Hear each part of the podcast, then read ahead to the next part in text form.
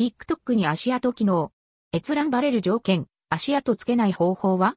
プロフィールの表示履歴新機能、アップデート2022。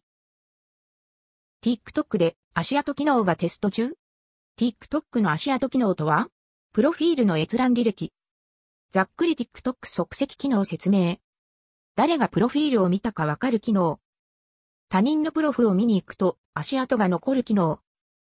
インスタなどでも誰が自分のプロフィールを見に来たかを気にする人多いと思います。また、見ていることがバレるのを警戒する人も多いんじゃないかと。そういった機能に該当するプロフィールの表示履歴がテスト中の模様。TikTok 即席機能の使用。足跡はこんな感じで残ります。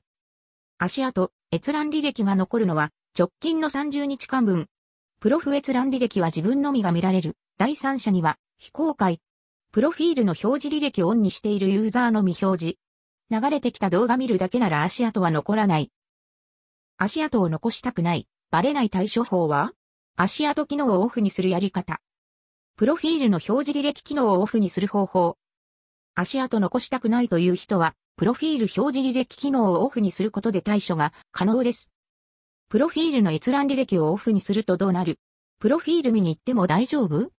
現時点試した限りでは、プロフィール閲覧履歴機能をオンイコール足跡を残す他人の足跡も閲覧可能ということかと思います。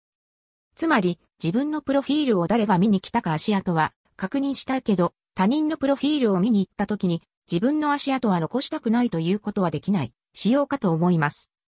このあたりは、インスタグラムのログイン中がバレるアクティビティのステータスと同じ感じなのかもしれません。あくまで現時点の足跡機能に関する情報です。今後変化したり、そもそも足跡機能自体が嫌われるものなので廃止になったりする可能性もあります。